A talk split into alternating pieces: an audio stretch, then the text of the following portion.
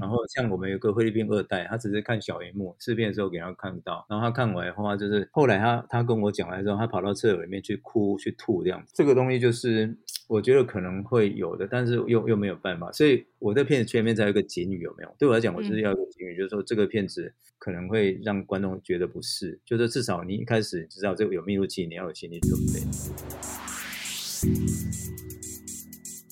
现在你收听的节目是名人堂名人放送。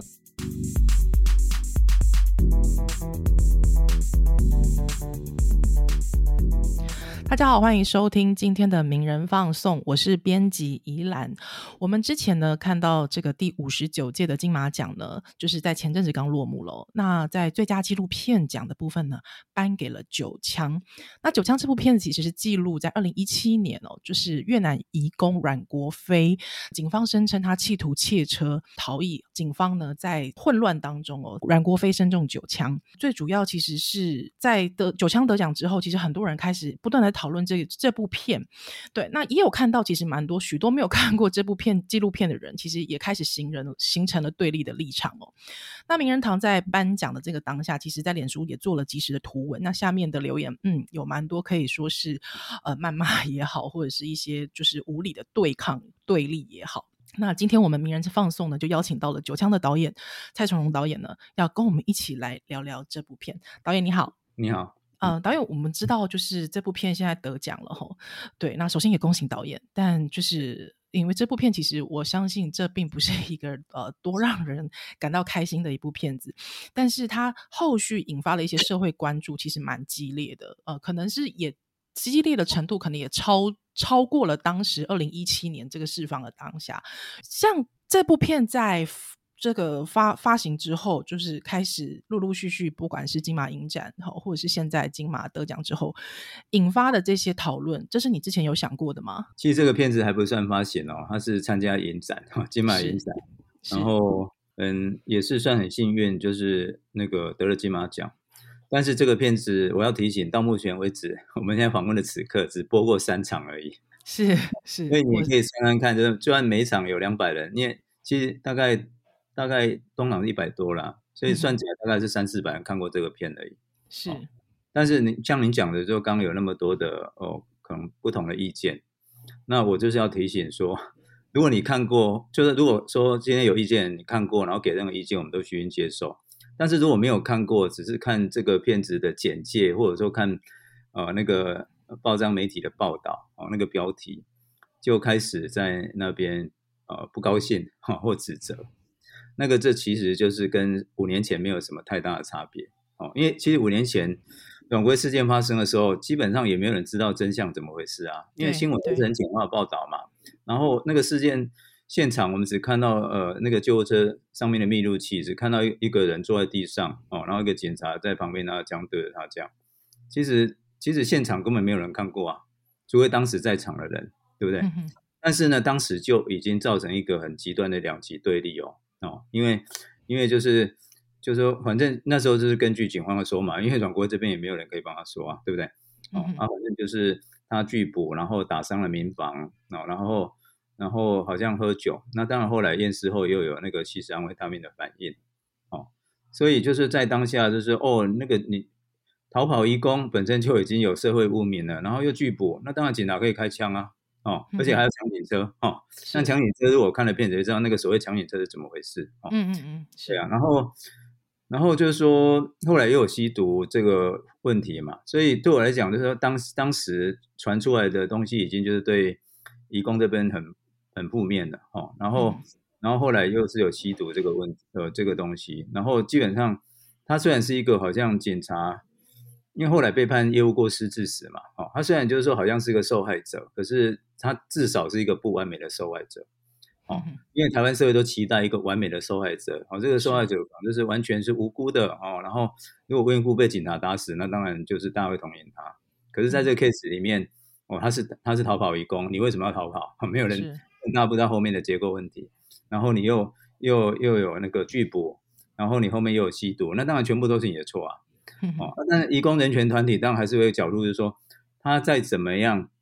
坏，那你也不应该开到九枪。事实上，阮国的爸爸来台湾之后，哦，他其实一直在一直讲，就是我爸爸我儿子做错事没关系，但是他不了解是你为什么要开到九枪，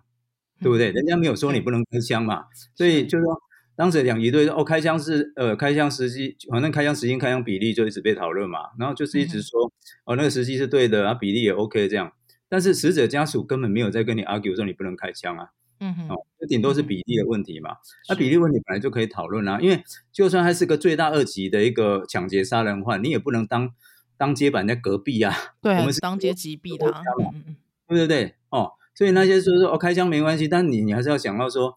那个你我们警察是执法，你没有权利把人家正法嘛？嗯嗯，你要回到这个很基本的点。那我们现在点的特其实说，哦，他可能就是呃没有经验，他太紧张哦啊，所以法院也是判了一个业务过失致死，也没有判他过失杀人啊。我觉得我们的司法系统已经对警方算很宽容了。嗯嗯，所以但当时就是那个两级对立的时候，根本没有在看到这个部分哦，就是盲目的在听警察，然后而警察。对对，拒捕人就是要用枪，这是非常一个幼稚的一种一种态度在看待这件事。但这个事情就没那么简单嘛？那也是为什么为什么要做这部片？哦，你刚刚说，哎，你刚刚是说最开始说我在在做这部片子之后有没有预期会这种状况，对不对？对对，当然有预期啊。嗯，我会知道，因为而且事实上就是因为五年前那种两极对立的情况是搞错重点的。嗯。所以，当我就是后来更了解这件事情，然后也看了《密录期》之后，我就会觉得说，如果不把它做出来，是良心不安的。但我也即使有那个东西，当年两极对立还是会跑出来，因为就是有些人他们就是很简化，就是说，反正逃跑移工就不对，然后警察就是哦，就是一定要支持，要要去支持他哦。嗯嗯嗯。啊，没有在管那个结构后面的结构问题，或者是每一个个案其实情况不一样，就是一种。一种我们整个台湾来讲很简单的一种二元对立一种心态哦，那这也是跟我们长久的政治气温有关。我们现在搞到后来就是什么都是蓝绿对立啊，蓝绿对抗，已经很多事情的是非对错都没有在管了，只在管你是蓝或是绿。那在这个 case 里面就只管你是移工或警察，可是移工跟警察根本跟蓝绿对抗也不是不一样的，两边两边其实都是某种弱势者，尤其是基层警察哦，所以所以就是说。我会觉得那个两极对立，就是说，一方面是搞错重点、假议题；，二方面就是说，其实两边都算弱势，嗯，哦。然后如果一直在那个框架里面是弱弱相残，所以我这个片子一个很大的目的就是说，不得也不得不把当时的事件在在厘清一遍啦。然后密录密录器也不得不播，不然你没办法去看那个后面的结构性问题是什么。那那当然最主要就是说，从那个文宣一直到我自己对外讲话，都是强调说，想要跳出两二元对立的那个框架。然后让大家看到说这个悲剧后面的结构性问题是什么，这个主要的目的这样哦。是是，导演，我其实还是也也想请教说，就是密录器的问题，因为这部片子其实因为我有进去看，我大概是现在全台湾可能呃，我们现在这个这一集 podcast 播放当中，可能也是导演刚才讲那可能四四五百位哈，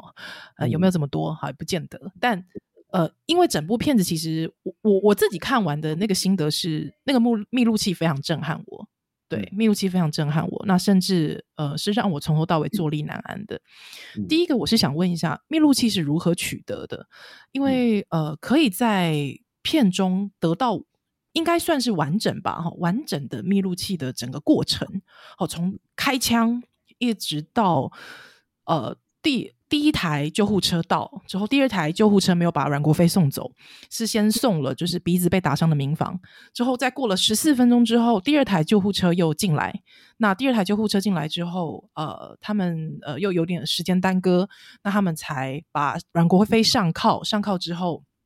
才把阮国飞送走。这个很长很长的过程。导演呃，第一是密录器怎么得到的？第二是。呃，这整个关于密密录器的内容，怎么样去呃放在纪录片里面？那怎么去组织跟架构？导演那时候是怎么想的呢？先讲密录器怎么的来源哈，就是说，如果简单讲，就是说这个是一个呃新闻伦理或纪录片的伦理哈。我自己是以前是记者，现在是纪录片工作者，是就是说对消息来源其实有保密的义务哈，这个是应该大家都也可以了解的，因为基本上是因为我一直。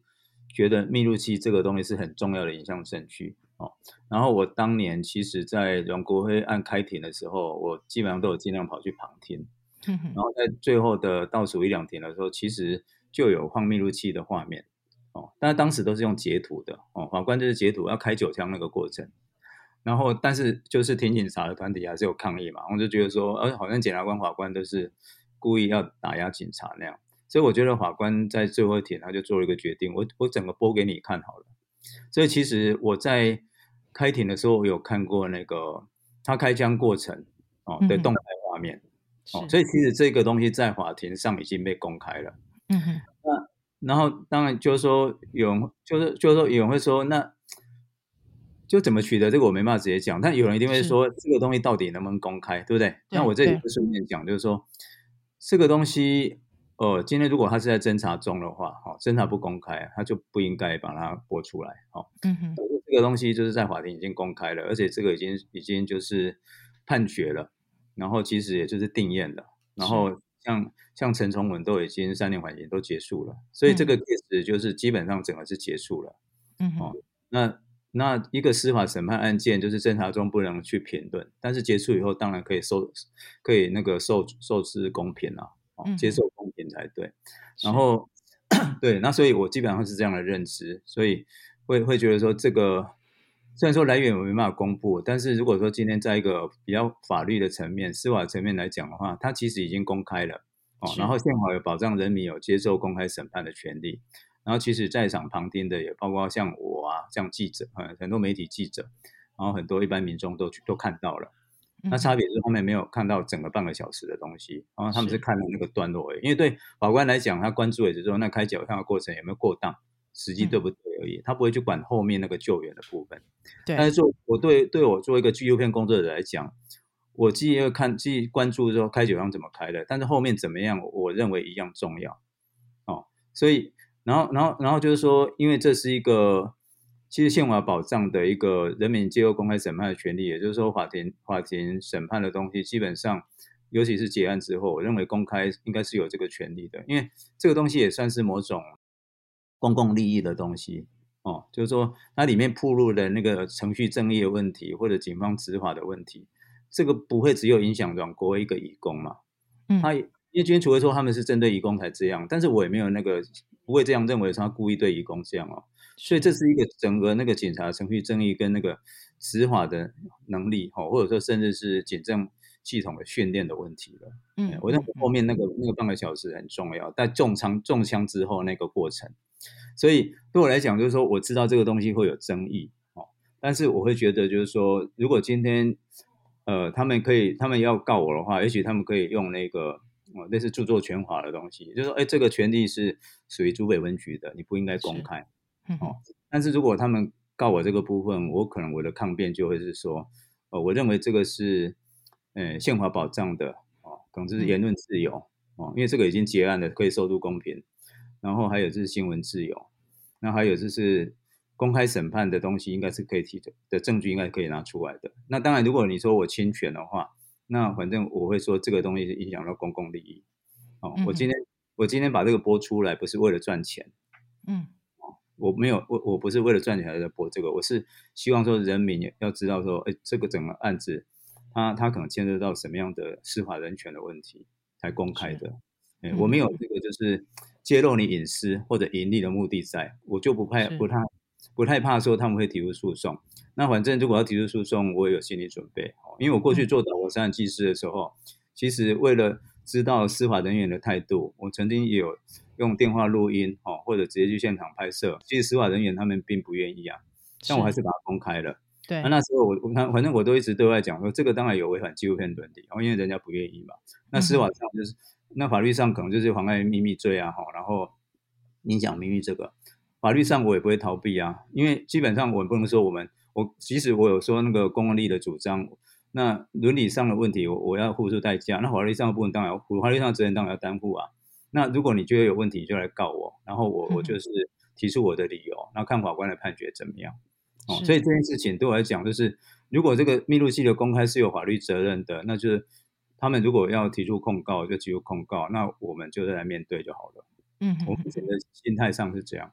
导演，我我们那时候看到那个密录器过程，呃，整个领取的的那个内容是三十分钟，呃，也是完完整整的放在纪录片里面了嘛？这个这个部分我也可以跟他讲，就是跟跟跟您讲，就是说，呃，这个片子哈，基本上有两个主轴嘛，一个是阮国辉的灵魂视角啊，是，然后一个移工，等于是一个移工的角度，然后包括他个人的故事跟其他移工的在台湾的一些一些事件啊状态。那另一个另一个主轴当然就是比较属于那个密录器的部分。那因为对我来讲哈，我们今天纪录片一定会有观点，纪录片是没办法完全就是中立客观的。是很多人都以为说纪录片要中立客观才是好的纪录片。那我都会请对方说，那你找一部给我看，哎，我会跟你讲他他的不客观在哪边，然后他哪边是装的中立这样。哎，没有这样的东西啦，哦，所以纪录片一定会有他的观点在嘛。对我来讲，我刚刚有提到，就是说影像证据，对不对？哦，哎，就是也回到我刚刚讲的，因为我们不可能真正的客观中立嘛，我们一定有观点，所以对我来讲，纪录片这个观点就是有证据的主观。哦，你可以主观，但你要有证据。那我在这个片里面的密录器就是影像证据。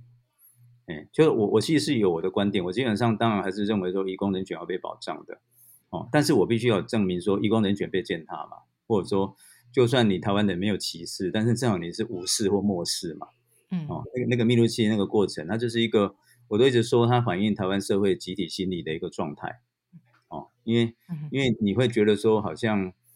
就说我我自己都常说，我我对那个过程我觉得既熟悉又陌生，哦，嗯哼，就是熟悉就是说我知道一般台湾人对东南亚移工就是那个态度，哦，对，那样的心态，哦，就是说其实不会很把他们当一回事。然后陌生就是说，哎，如果我们站在一个人道跟呃那个呃生命等值的一个立场，怎么会这样子呢？就是我们台湾人不是最美的风景是人吗？那你们就算对义工是比较看不起的，怎么也会走到这种地步呢？对不对？哦，就是既熟悉又陌生。那对我来讲，就是说它是一个重要影像证据，但是我自己就是好像知道又好像不太知道说为什么会这样。所以其实这五年来，如果说整体的素材处理起来，你就因为好像有人都问我说最困难是什么？我认为最困难的就是是这一段素材的处理。哦，那我刚取的时候，我有跟我的团队，就是我因为我看的就是像你一样如坐针毡哦，所以我会想要知道其他人的感觉是怎样，会不会我太敏感？哎，嗯哼，对，其实九香很快就开完了嘛，对，但是后面的部分就是我真的是看的真的。很不舒服，然后我就是在一个开会的场合，我就是就是请他们大家，就是我就用电视播给大家看一遍，那看完以后就是分享，然后我听他们意见，那会发现说大家的感觉跟我不会差太多，就是一样，就是不太知道为什么他们是这样处理的，然后会有人会很下口，哎哎，我们的警察怎么这样？哦，而且那时候已经不止陈同文这个警察了，是，所以所以陈同文他们就是一直搞错，一直觉得说我们是针对他。其实开枪的部分他已经负了法律跟道德责任嘛，现在是后面那些人呢？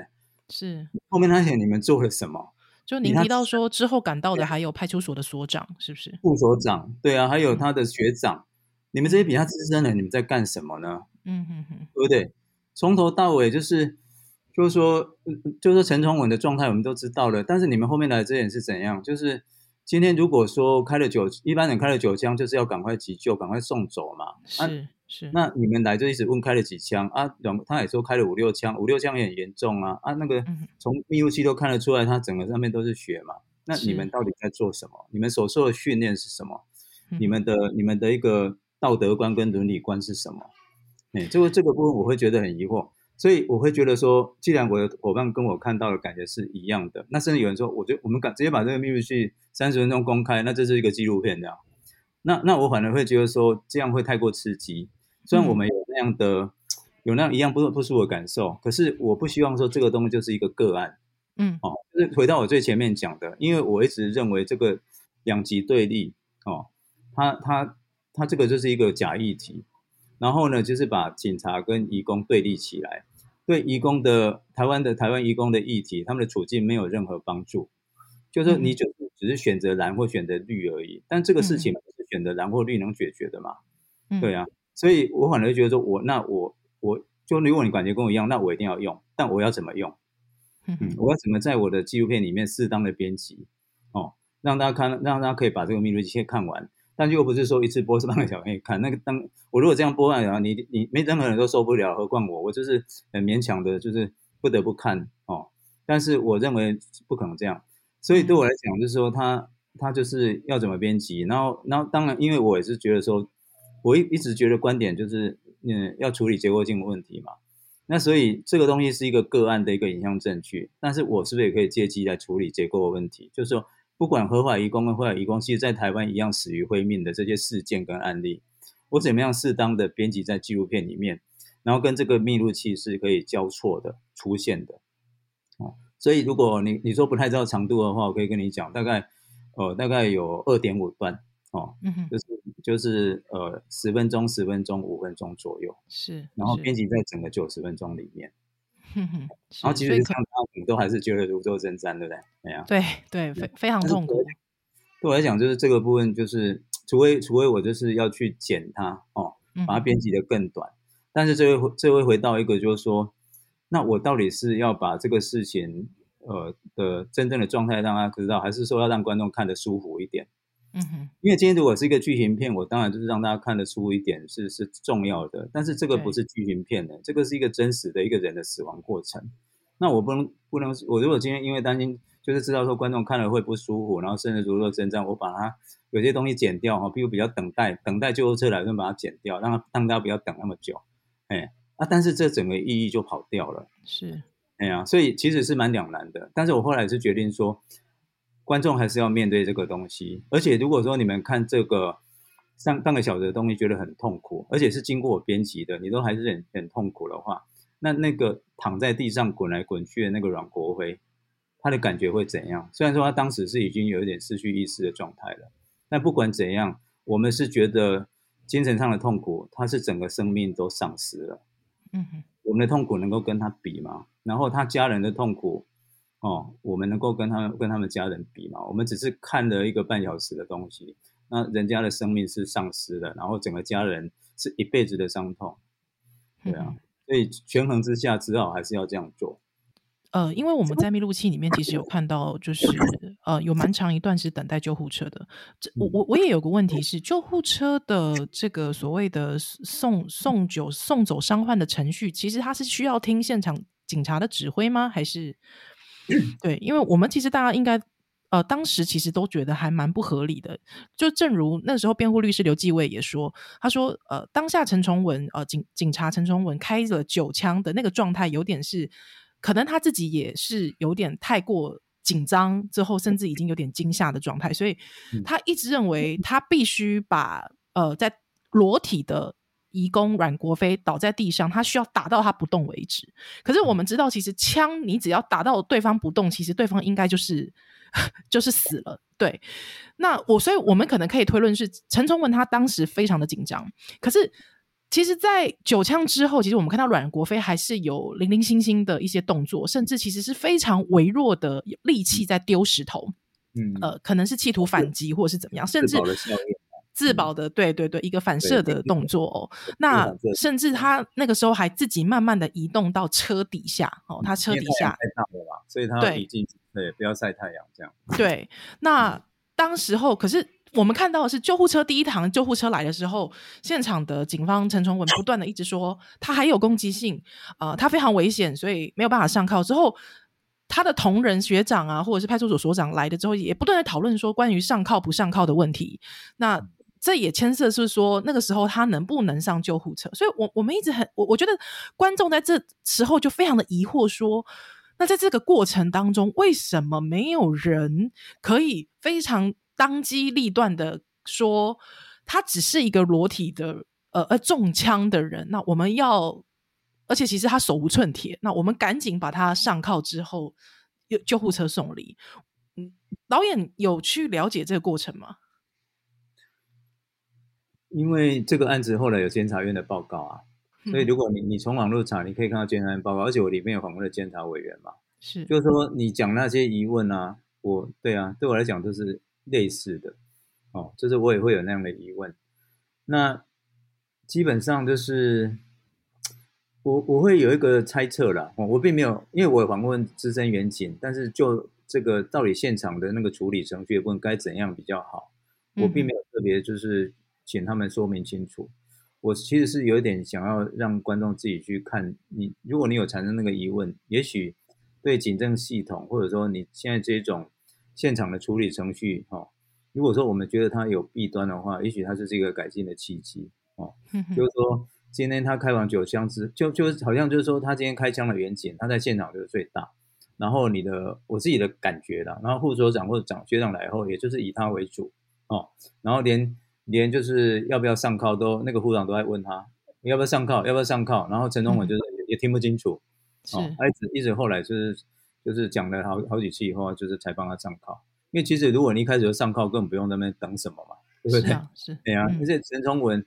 因为因为那边还有其他人嘛，有一人压手，一人压脚就上铐了嘛，那你根本不用说还在那边一直哦，好像很担心，然后还在等待，嗯，对对对，哦，所以所以就像刘继伟讲的嘛，就是。陈崇文当时的一个状态，就是或者说当时包括现场还有围观的民众嘛，哈，就是举报的民众，他们好像就真的像我们看那种僵尸电影一样，他们是把它当做丧尸，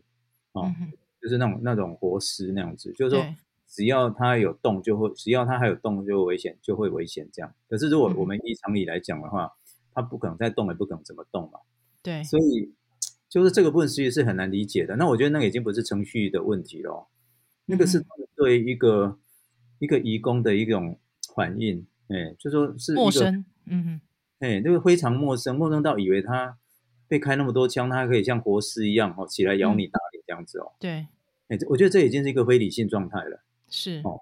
然后非理性的话，你就要靠理性的，要比比较资深的人，或者说有专业知识人来处理嘛，但是比他专业资深的副所长跟学长。他们就是好像变成纯中文是现场要很抖的，这个我不懂。这个的确就就就是未来可能你要问警政，我们可以问警政署长哦，他们就是说或者说资深的警察局长，看他们的说法是什么。搞不好他们真的有一个有一个惯例是说啊，谁开枪的那现场就是他的，我们其他不要太多介入。哦，好不好，那这样你又去帮他捡子弹干嘛？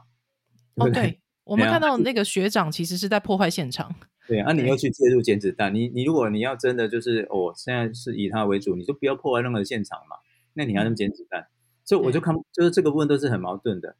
然后消防救护这个部分，就是其实当时也有被批评啊，对不对？就是在移工人权团体出来抗议电视，就有讲到说，因为就是反正你就是没有马上救走那个中枪就是比较严重的人嘛，这个在伦理上呢，就是一听就是奇怪嘛。是啊，但是你刚刚有讲到的说啊，好像这个救护人员他。也是要听听这个陈忠文警察的意见，哦啊，但是这个又回到消防救护队，他们很辛苦，但是你自己的处理的 SOP 是什么？嗯，你对啊，就是说今天你眼睛也可以看到他有没有一个很强大的抗拒能力，哦，就是反抗能力。然后你当然可以问警察意见，但你自己有眼睛嘛？然后包括他身上的那个伤势的状况，你不是方面专业，你看不出来有多严重吗？哎啊，但是基本上看起来他就是。听陈总我这样讲，然后，然后，然后，而且现场就觉得说，呃，那个流鼻血，那个哦，那因为他流流在脸上，就好像很严重嘛。是，对，对啊，所以就是先送他走了。然后，当然那个像救救救护人员有说，那我就帮你叫第二台车这样子。哦，就是表面上看起来好像也没有，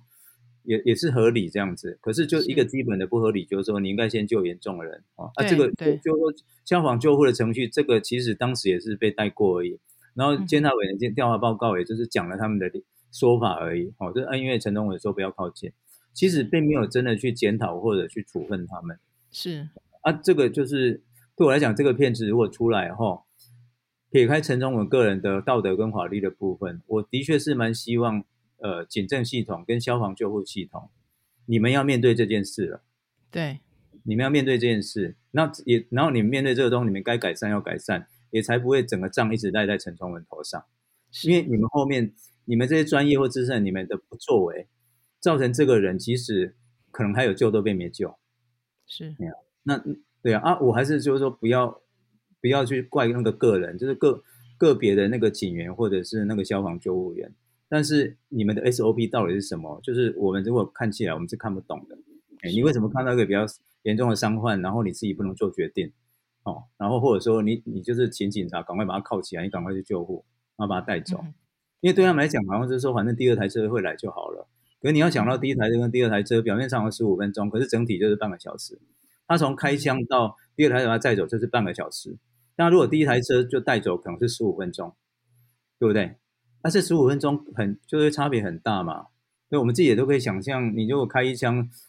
这就是几分钟都有可能。九二就是九枪的话，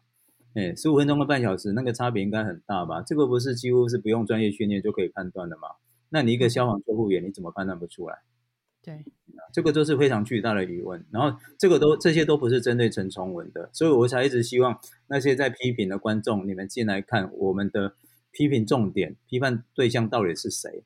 是系统还是个人？嗯。对啊，是，呃，我们在九枪的脸书粉丝专业上面哦，在金马当天的这个贴文下面呢，陈春文他自己其实是有来留言的哦，他有提到说，呃，他是当事人的警员，对，那他当时候的状况也不是查气外劳，而是接到一一零有人在砸砸车，他才过去的哦。那他也有提到说，他说，呃，请制片团队不要忽略阮南哦，阮国飞有吸毒达。中毒浓度的状态跟攻击人砸车的事实，那密录器的部分并未一开始就开启，是到一半才开启。对，但有现场其他人的证词，请制作团队不要刻意带风向，或是认为本人歧视移工、美化吸毒、攻击他人的违法者。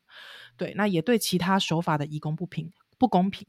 对，那呃，其实他整篇的留言其实还算是蛮理性的。对，那呃，导演其实也回了陈崇文哦，他就说他会寄片子给他哦，看，希希望他说，呃，如果可以看完片子之后呢，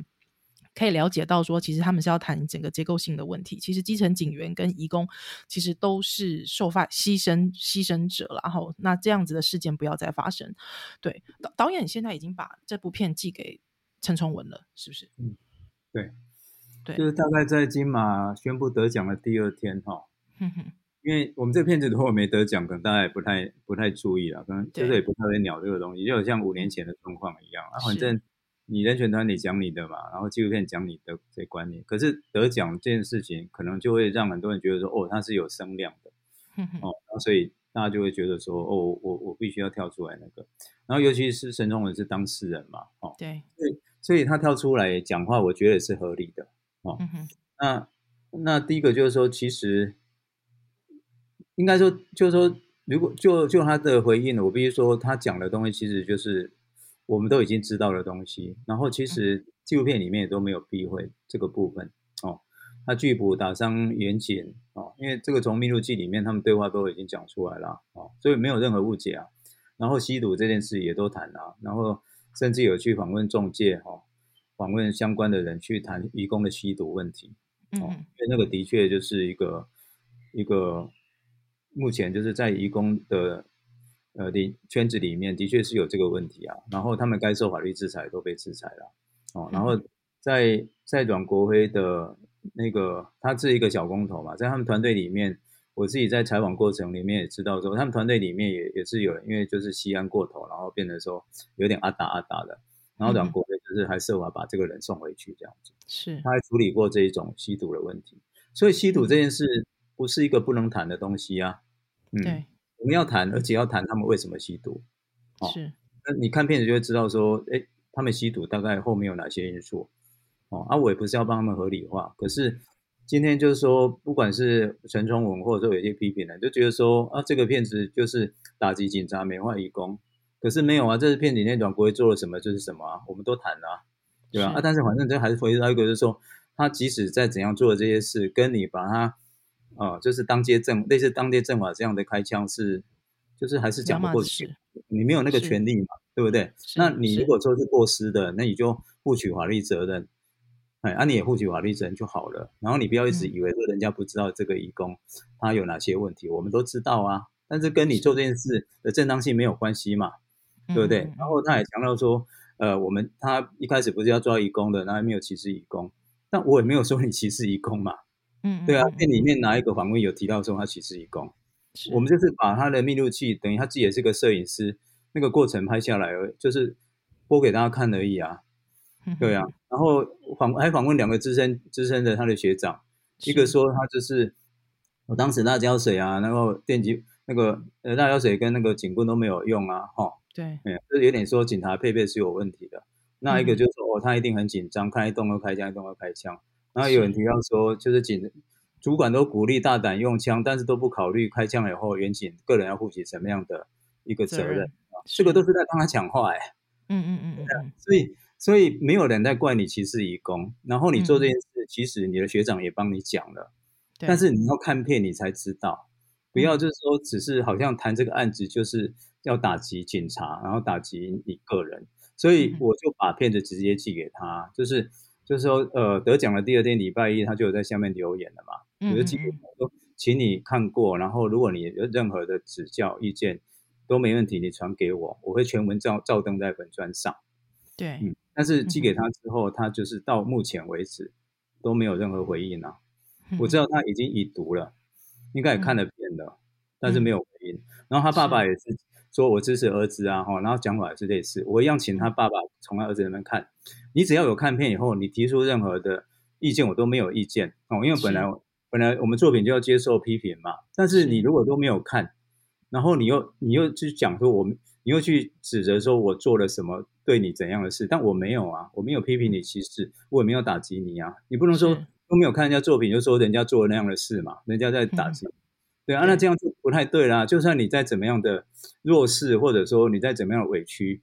也不能这样子啊。对啊，所以对我来讲，就是说我不会去挑衅，哦，但是我也不会去回避这样的事情。但是对很多就是无缘故，那慢慢就是那种乡民，他根本就完全不了解，不会去看片的人，那个我都懒得理了。可是对陈忠文或他爸爸，基本上我都还是觉得说要以礼相待。我就是请他们看片，我也不会怕你来看。对，你你大概不会来看，那我把片子寄给你啊。那你看了以后有什么意见，我就公布。我觉得我只能做到这样了，不然我不知道还能怎么样。嗯，在片中，呃，我们知道刚才导演有提到说，这部片也有两个部分，一个部分其实是呃阮国飞的灵魂视角。那我们知道导演其实有的摄影团队其实有整个拉到越南他的家乡去做拍摄，但我自己觉得让我印象最为深刻的其实是歌曲跟旁白，在里面呃，我们知道歌曲还有旁白的部分。里面似乎是用用用越南语，呃讲的一些旁白，似乎好像是阮国飞的心声。那我一直跑到片尾的时候，我才了解到，原来整部片的旁白其实是取自于阮国飞他自己生前在脸书上面的贴文。呃，这个贴文整个内容其实看起来其实是蛮悲伤的。呃，导演那个时候有特别去爬书一下那些内容的呃时间点。他那个时候是在怎么样的状态下面会写出这样子很悲伤的句子？他有没有可能有忧郁症的问题呢？嗯，他大概是根据记录，大概是二零一四年来的。然后我们采取哦摘摘要他的演出，大概是二零一五年之后哦，就是后面那两三年，一直到二零一七他被那个嘛，嗯，那那呃。你看问题的时候，他有没有忧郁症哦？我只能说，我当时看看，就说，因为我自己也看不懂嘛，所以我请我老婆哦，就是金红，她她她是越南新著名，她有翻了一些重点给我听，然后大概知道说，哦，那张子好像都心情都不太好这样，而有时候从照片都看得出来哦。然后我老婆又说，哦，他是一个很特殊的义工哦，因为他认识很多义工，有的也不会像他，好像就是整个心情是很荡的这样子。对，嗯，但我在猜，可能他的压力很大，因为他是个小工头，他要带他的弟兄，是。哦，然后基本上我认为他是一个，算是还还算是一个蛮敏感的一个一个年轻人，然后他他也很想要赶快赚钱回去，哦，就是去做他想做的事情，可是好像就是会有一些状况让他不太开心，然后当然在片里面。他有跟他大姐联络的时候说，基本上他的工作还有老板就是管雇主也对他不错，该拿的钱都有拿到。可是很多事情都很不方便，因为他是非法呃失联义工的身份哦，所以不会不会受到一个平等的待遇，没有没办法就是正常的生活这样子。那我猜这个部分，我就不管怎样，就就算如果今天我是那样的状态，我也不可能心情好啊。只是他是一个更敏感的人，可能他就会会会有这些东西。然后到底有没有到一个忧郁的状态，是没有人知道。可是如果我们今天就是你可以看到他又有喝酒，又有又有吸安慰他，吸毒，嗯，那的确表示他的至少他那一段时间的状态已经不好了。是，对啊，啊，那个就是像工人主要林立新讲的嘛，哈，这些移工就是上班很累，然后回来就是呃车子再回来，然后关在宿舍也不能出来，然后他可能又累又病又痛，然后他他他基本上除了喝酒跟用毒之外，还能做什么？因为他不没办法像我们一般人可能去野外户外踏青啊，哈，然后我们可能可以呃从这也是生活场所消费啊，嗯，他们没有我们这些权利嘛，是，所以没办法确定他的精神状态。但如果你从最后他的验尸的状况来看的话，应该就是反正就是一个精神状态蛮不好的情况吧。对啊，但是我会觉得这个是台湾移工，尤其是失联移工，可能蛮普遍的一个状态。只是说他就是出事了，对，哦，然后我们可能就就会就是发现说，哦，可能他的状态不好。但是那些没出事的人，就是说他们到底平常假，他们有没有假日，然后他们怎么解决他们的郁闷，这个都是一个谜啊，对啊，因为对我们台湾来讲，反正他们不要被我们看到就好了。然后就算坐在火车站呃地上，或者说那个坐车的时候比较大声在那边聊天，都会被台湾人白眼或不高兴啊。嗯，我们根本只是看到他们表面的东西，谁在关心他们内心怎么样啊？我们只看到他的他的劳动成果有给我们就好了。你好好照顾我的老人家，然后你在工厂按，就是说你该给我加班到几点，下班几点？我们我们哪管他下哪管他下班后的状况，对不对？那这个一样不是只有非法移工在面对的哦，合法移工只只是好一些而已。哎，他们的劳动状态基本上是我片里没有呈现，就不要讲太多啊。非法移工只是更更糟糕。他们连下班后都没有自由，合法义工可能下班后还可以跑去 KTV 唱歌，或者说我们约在家有一个私定室，大家也可以跑来唱歌、喝酒聚会这样子。但是非法义工、失联义工没有这个空间，因为只要警察出现，他们就要跑了，他们就要躲了。对，导演得奖之后，应该蛮多媒体联络你。嗯，还好了，恭喜的人 一大堆。是，对，这个网络上你可以看到批评人，但是其实恭喜的正面的反应的很多。是，那这也是我觉得某种值得的原因，就是我知道会有这种批评或对立的东西出来，哦，这个早就可以预料了。但是我其实不太知道说到底主流社会的意见是怎么样，然后非同温层或所谓的中间选民意见是怎样。因为我其实在最在乎的不是同温层或者是那种仇恨言论、仇视移工的人，我比较在乎的是中间选民，就是说对移工、移民工的东西没有既定的成见，你是愿意了解真实状况的。因为如果这些人有更了解的话，我觉得我们整个社会在移民工议题的部分才有可能会改变，嗯，不然我们跳脱不了两极对立这件事。然后现在就是等于因为金马奖得奖，所以很多公险其实包括这跟我失联的 失联的朋友，然后是，然后还有就是说，譬如我我的那个朋友的公公哈，感觉本来也不可太可能去了解这个东西的哈，公公嘛，哎，他因为我金马奖得奖，他也要去看的。所以我可以确定，就是说，不是说呃很多正面的正面的恭喜我很高兴，而是我现在可以几乎可以确定，就是说这个片子不会只有同文层的在看，因为另外一个极端人就不不讲了。但是至少比较会同文层或中间选民可能会去看。那这个其实是我当时冒这个风险，知道会被骂哈的风险做的一个主要的目目的，就是我的目标观众就是台湾人，而且就是呃中间选民哦。中产阶级民众，哦，然后对移民工没有特定成见的人，我希望你们也要多了解一点，因为移移工在台湾有七十万人，他散布在我们社会各个角落。我觉得如果大家都不了解他们，现在应该要开始了解了。嗯嗯嗯。然后再回到这个片子哈，就是对，的确就是说，因为我我们是要谈结构性问题嘛，不要只偏个案嘛，对不对？嗯。所以我一定就得带到其他移工的个案啊，哦，就是尤其是。合法移工哦，就是比如说科技厂的那个菲律宾移工，他因为公安公安意外，就是就是被化骨水弄到腿就死掉了嘛。嗯，然后就在那个，然后可能是呃北部的大型工厂的移工，他的宿舍哦，老板省到就是只能给他们住铁皮屋，然后火灾的时候根本不可能逃得出来，就死在那边。嗯，哦，他们都是合法移工。是，然后南方澳的渔船哦，他们也算合法的。啊，啊但是一你可以想到说那个桥断了，然后掉下来就把船上他们压死了。对，就是如果没有这样事情，我也不知道他们就住在船上。啊，当然后面有很多的解释，就是说啊，他们其实呃台湾人也住在船上之类的。但是我我对我来讲，那个都是一个说法啦。哎，反正就是说，今天如果呃失联移工像阮国辉这一种，在逃缉过程里面会死于非命，那合法移工照理讲应该好一点。可是我刚举的那几个例子都没有比较好哦。然后那有的就是你你根本就是法令上的的一个执行不力，或者雇主的雇主的心态就是不愿意花那样的钱，或者就是说没有把他们。当做就是一般正常的那个劳工，就他反正他们就是工具人，才会这样去对待他们。对啊，那当然也可以，也像你讲的，就是说，那我既然还要要带到那些很有比较有名的个案哦，或者事件，然后基本上就是好像就是带过，也没没办法去深入哦。对，说一个就是说，其实这些事件跟个案，其实如果说今天呃。个别去看，他们其实都是在媒体报道里面，大概一天两天的热度就过了。像化骨水那个案例，其实我那时候看了新闻，我觉得好惊悚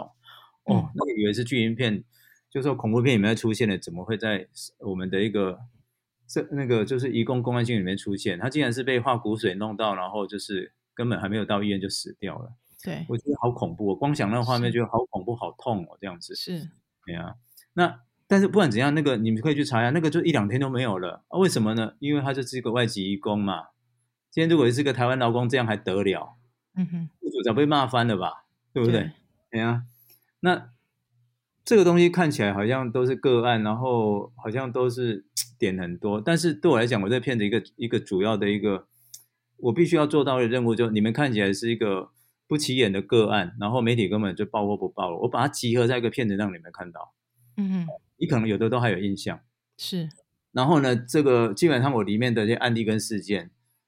除了那个高捷劳工太太老暴动是二零零五之外，其他都是这十年内的事情。哎，有的甚至是阮国威事件之后这几年的事情，像那个宿舍铁皮屋宿舍大火，那个都是这几年而已。对，哎，那个都是很近的事情。但是问题是，你在主流媒体新闻里面，它是过了一下过了就就没有了，我们不会注意这个东西。所以，我对我来讲，这个片子还有一个意义，就是说我我有我有这个机会把他们集合在一起，一次呈现给你们看。你们今天觉得说阮国威是个案，然后你们觉得说反正就是说那是失联移工、会法移工比较那个哈。那但是你对合法移工是怎么样？哦，我希望大家一起面对这件事，就是说，对我们整体来讲，移工的政策或者说对待移工的一些相关的法令制度，到底是出了什么问题？为什么会发生这样这么多的事情？然后当然也就是说。但是就是说，当然会出现一个东西，就是一个半小时里面，你带这些事件出来，你大概也不可能去深入嘛，哦。然后纪录片就牵涉到纪录片的一个一个论述策略嘛。今天我们不可能就是包山包海，像百科全书一样，你看一个一个半小时的片子，你把台湾渔工的方方面面的问题都了解，甚至还告诉你解决之道。纪录片没有那么厉害，纪录片比较。比较可能还是就是点出你可能不会不会去注意到的问题，然后提出一个不太一样的世界观，然后你说是个案，我说是结构问题，我要把这个东西呈现给你看。但是我如果今天既然说是一个结构问题，我要每个去深入一谈的话，那可能我大概九百分钟也不够，不是九十分钟而已，他可能就是几乎要做个影集了。但是我就是一个单集的纪录片，然后然后以一般的。呃，观众的观影习惯来讲，九十分钟是差不多的，所以我还是要在有限篇幅里面，就是一方面它有一个故事线，一方面就是我要把比较重要的结构性问题要点出来，所以就是在一个篇幅跟叙事策略上，就不可能说每一个都去深入，就会有你讲的这个问题，这样。是是，嗯。呃，在里面。对不起，因为我我知道那个团队非常团队工作团队其实蛮庞大的，那里面有其实有不乏有非常非常多的义工或者是需要翻译的地方，这些人他们都看过片了吗？嗯，你是说呃，我们台湾工作人员还是访问的义工啊？台湾的工作人员，台湾的工作人员当然都看过片，我们主创人员的摄影啊，然后呃，执行制作这些人嘛。对，那这些主创都看过，因为首映的时候他们几乎都来了。是，然后我们摄影。对啊，剪接他们都来看了，对啊。难道他们不会有工作伤害吗？哦，你说工作伤害哦？是，嗯，那个就有点像记者啊，或者是那个可能消防员哈，他们如果是在一些比较重大事件里面，他们自己可能会受到一个类似创伤症候群那一种。对你讲的是这个吧？对，是。如果说要比较那个严重的程度，我应该是最严重的吧？是因为因为你看庞队团队很庞大，对不对？但是因为那是因为我的 base 是在嘉义哦，嗯哼，那我要拍的东西有的是在北部，要有的就是在中南部，我就尽量北部我就找北部的摄影伙伴，中南部就找中南部的，所以他们每个人其实都是负责一部分这样子。嗯然后如果说就整体的片子的内容，就是素材看最多，然后也面对最久了，应该是我跟剪接师。对，然后，然后对啊，如果说剪接师还好吗？剪接师还好吗？因为我们剪接师是一个比较艺术家的人，是，所以对对，然后所以他看起来还好啦。然后嗯，但是就我来讲的话，就是我我自己，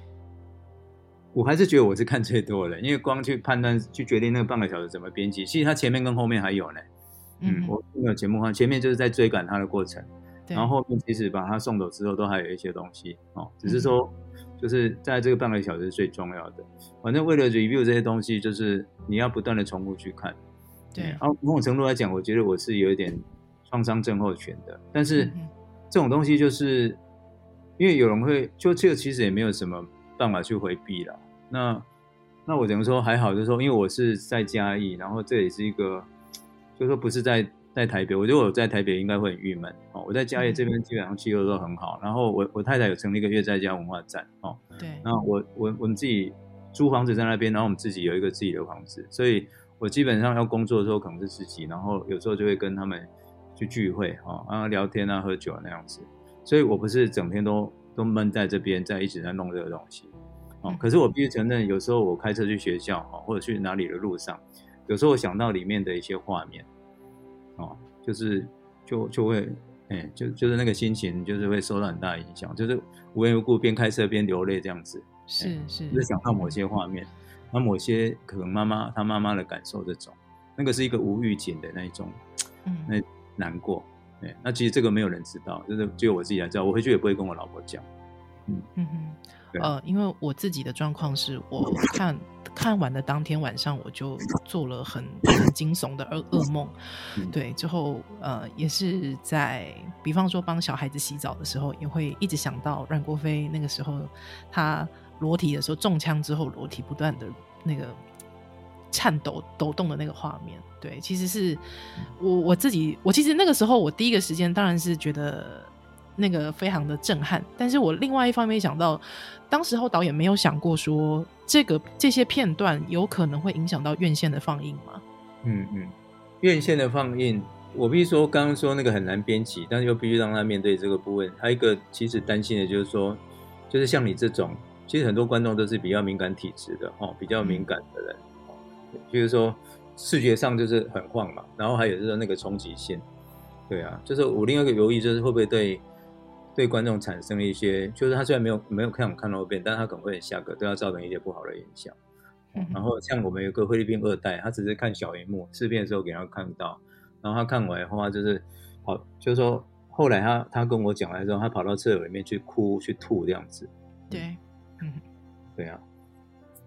那这个东西就是我觉得可能会有的，但是又又没有办法，所以我在片子前面才有一个警语有没有？对我来讲，我就是要一个警语，就是说这个片子可能会让观众觉得不适，就是至少你一开始知道这个有密录器，你要有心理准备。对，然后，当然，你另外一个问题就是说，像这样的内容，它就是限制级嘛。嗯哼，即使它上了院线，它应该就是还是限制级的。那目前我们在影展申请那个主演执照是辅导级，十五岁的辅导级。哎、这个我都有想过，就是说我如果说今天这些内容，哦、就是要把它放进来，就是会产生这种效果。可是那个考虑的因素，我前面也讲过了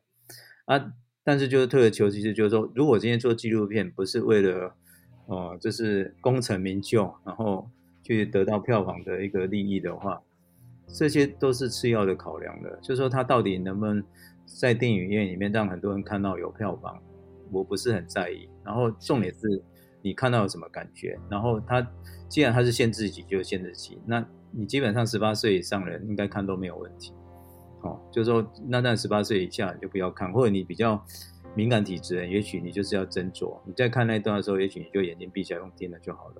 嗯像我有的朋友就是说，他很少就是我有一个作家朋友叫陈昭如嘛，他嗯他第一次看纪录片，就是必须有的地方他眼睛要闭起来这样子，是是，他会有些地方看不下去，就就等于说大家有这个心理准备。嗯哦，但是就是说，在戏院方面这件事，为什么我还是坚持？是因为我过去的纪录片跟《斯文记》跟《再见可爱陌生人》都是我跟我老婆用小机器拍的。哦，对，那就是我我都开玩笑说，它是一个小机器、小成本的一个哦，就是一个三小纪录片这样子哦，都是小的。那那这个片子系一开始就决定等级是要比较高的哦，因为我本来就有这个制作能力，只是我在南部跟我太太拍移民移工的东西，我们都是在生活里面哦，有什么东西就就要赶快拍了，我们不可能去从台北调摄影来，我也没有钱去养这些摄影。嗯哦所以我们基本上就是以人物故事走向在拍前两部片，哦，那后置花多花点钱这样而已。那这部片一开始就决定就是一个规格比较高的哦，因为我也知道高规格的片子要怎么拍，因为我就是电视台出身的嘛，是，哦，我完全知道专业分工要怎样可以达到一定的等级。嗯那那这个片子就是因为它是它比较像是一个气化式的一个纪录片题材，它不是像《在演可爱陌生人》或《私人记》，就是比较是参与式的哦，就是你在生活里面，你跟这主角互动，你拍下来。我们这个东西就是主角已经死了，然后这些义工、淘宝义工你也不是随便拍得到，所以我已经想好大概拍哪些东西、哪些事件，然后因为视角是可以设计的。哦，那密录器这个素材，它就是要怎么去编辑而已，所以我就可以找，呃就是呃北中南比较合呃比较专业的合作工作伙伴，就是分工，大家分工去做这个东西。嗯，然后你既然这个规格是拉高的，你当然就是要在比较好的戏院，呃比较完整的戏院设备去播，对不对？不然你你花了这些规格成本，这些成本，然后这个挂规格是没有必要的，对不对？是，那还有一个就是说，我们旁观他人的死亡的痛，旁观他旁观他人死亡的过程是痛苦的。那今天我不管怎样，你用小荧幕、大荧幕看都是痛苦的。可是我希望观众有一种感同身受的嗯沉浸式的感受，就是说你不是看电视或看手机，你随时可以去一边做别的事，那个你就是要坐在电影院面对这件事。对，就好像现场的人都在那边面对这件事，然后他们的反应是这样。那我们在他们反应是好像是漠视或无视，那我们在电影里面一样跟他们面对他们。我都说他们是第二层观众，我们第三层观众。那如果我们觉得第二层观众不应该，我们第我们第三人看得不舒服的话，那我们可以做什么事？这种反思，我觉得必须在一个沉浸式的环境里面才会能够才会有啦。你就是要专心看这个东西，虽然那个过程是痛苦的。是，所以也不得不一定要在戏院播出。嗯，呃，嗯最后一个问题，导演过去其实一直长期对于司法的这个司法改革，还有呃移工的问题有关注。那之后的一些作品还会有什么样的其他的想法吗？对。已，经十几年了，因为我是二零二零一零移民到嘉义来，然后在这边教书，然后嗯。二零一二拍的《私人记》，一六年是在《一块陌生人》，大家都是跟我太太合作的。那我在零两千零三年在公共电视我就拍过《移民新娘三部曲》，哦，就是他那跟我太太没有关系，嗯对，所以移民移工的题材大概这二十年来算是我一个主要的关切了。然后我嗯。跟我太太在一起以后，就变成说，本来只是一个哦，有点是外部观点，现在变成内部观点，就我会更知道说这个族群里面他们大概的想法看法是什么这样。哎，啊，不然的话，其实这个议题并不是说哦，我司法做一做，然后来做这个，也不是。然后对我来讲，我比较关注的应该，人家人家可能都会觉得说我这是偏弱势族群了、哈哦，然后社会议题这样。但但如果看我自己的作品的轨迹，应该我也没有特别就是一定要做司法或移民工的东西哈，因为我做过奇迹背后那个是环境跟劳工人权的东西，然后工商启示录是算是比较属于那个女性的性工作者的哦，他们的的权益的东西。就我我自己自己看我自己，我觉得我应该说我比较关注那种非主流的东西哦，然后我的、嗯我的主角或者是事件或议题，可能是比较 focus 在比较边缘的边缘的族群，或者说一般大家来讲不是很关注的领域，这样。哎，我我大概我的兴趣大概就是这样，那我也不知道为什么，因为我都觉得主流媒体就是主流东西已经很多人在拍在做了，那如果纪录片还去跟去拍那些东西，有点浪费资源哦。这个是是我从以前到现在一一一直的想法。然后我现在在学校教书，其实教书是主业。我以前在公共电视拍片是主业，现在我教书是主业，我其实拍片是副业。哼哼然后等于就是说我有兴趣的东西我才拍，然后拍久一点也没关系。哦，啊，现在如果如果现在比较在关注的，一个是一样是司法人权，就是我以前曾经做过一个岛国杀人七四二如正案哦，现在从去年开始，它有一个全新的发展哦，就是平反冤冤狱协会有想要再去